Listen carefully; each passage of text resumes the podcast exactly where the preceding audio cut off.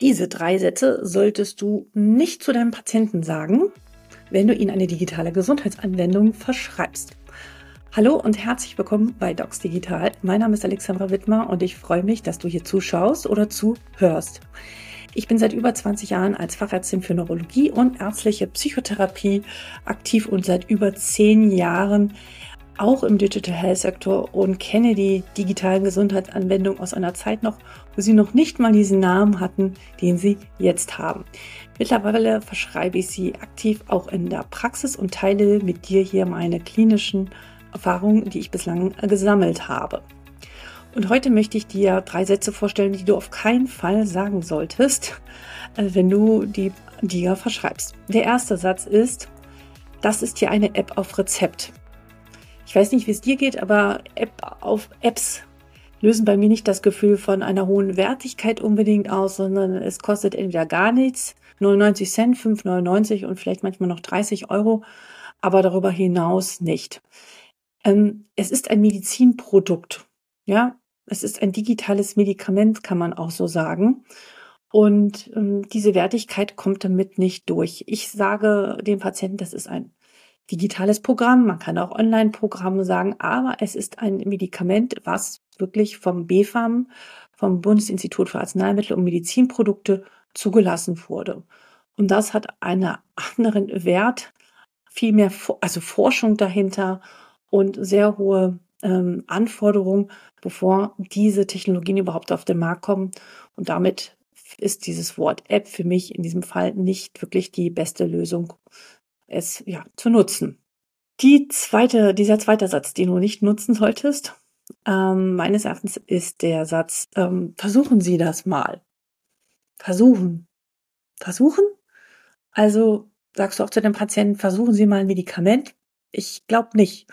Ähm, klar kann man es auch mal zur Option stellen, aber für mich suggeriert das Wort versuchen eher, ich glaube selbst nicht so wirklich dran oder ich bin nicht überzeugt davon. Worte schaffen Realitäten und die Patienten hören uns sehr gut zu, was wir sagen.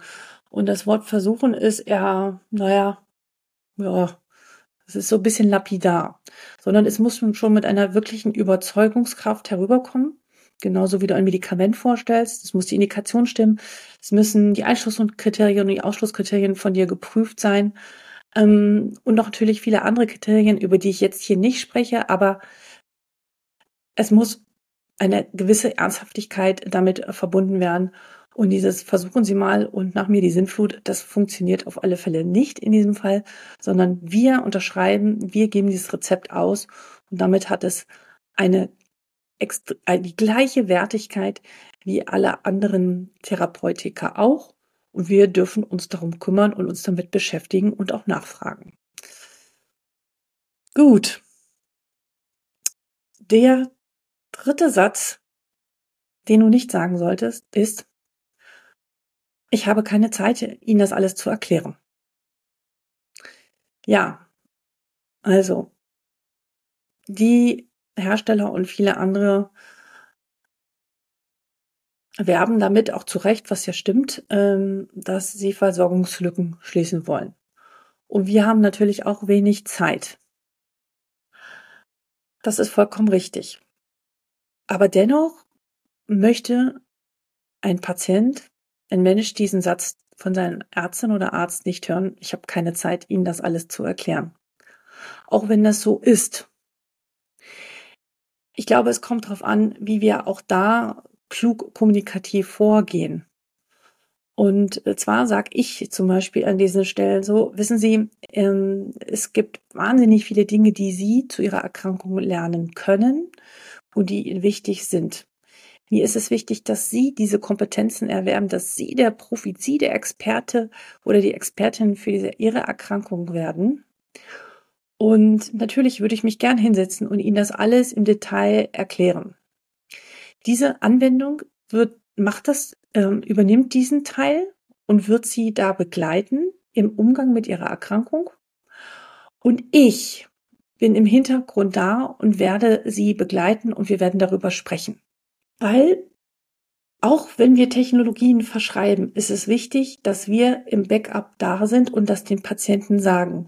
Ich habe Patienten erlebt, die mir gesagt haben, sie hatten das Gefühl, dass sie so damit weggeschickt werden. So nach Motto, ich habe keine Zeit für dich und dann mach mal diese Anwendung und Hauptsache, du bist mir vom Hals. Um Gottes Willen, das Gefühl dürfen wir auf keinen Fall auslösen. Also sagen, Sie bekommen die Anwendung und ich bin trotzdem für Sie da. Natürlich nicht in einem, in dem Maß, wie wir uns das wünschen, weil wir es ja gar nicht zeitlich hinkriegen. Aber dennoch zu wissen, da ist ein Backup da und mein Arzt oder meine Ärztin interessiert sich dafür, ist unheimlich beruhigend und gibt den Patienten einen Rahmen. Ähm, es gibt so einen schönen Satz, der heißt, sich sicher fühlen in der äh, technologischen Welt, ja, und wir bieten den Rahmen an ähm, für damit die Patienten sich überhaupt öffnen, diese neuen Möglichkeiten zu nutzen. Also pass auf, dieses Gefühl von, ich habe keine Zeit für dich, deswegen gebe ich dir das jetzt schnell äh, und damit bist du abgespeist und bist du weg, aber mich interessiert es nicht mehr, auf keinen Fall, sondern sag, sie bekommen das und ich bin für sie da und ansprechbar, wenn es dazu eine Frage gibt. Und wir können darüber auch ins Gespräch gehen, weil Natürlich ist das Ziel auch, dass wir Ärztinnen und Ärzte ähm, Konsequenzen aus den Ergebnissen der DIA ziehen in Zukunft, aber das ist ein anderes Thema. Doch das waren jetzt die drei Sätze. Also ich fasse nochmal zusammen. App, das ist eine App auf Rezept. Mm -mm. Ähm, versuchen Sie das mal. Mm Und ich habe keine Zeit für Sie. Lassen wir jetzt.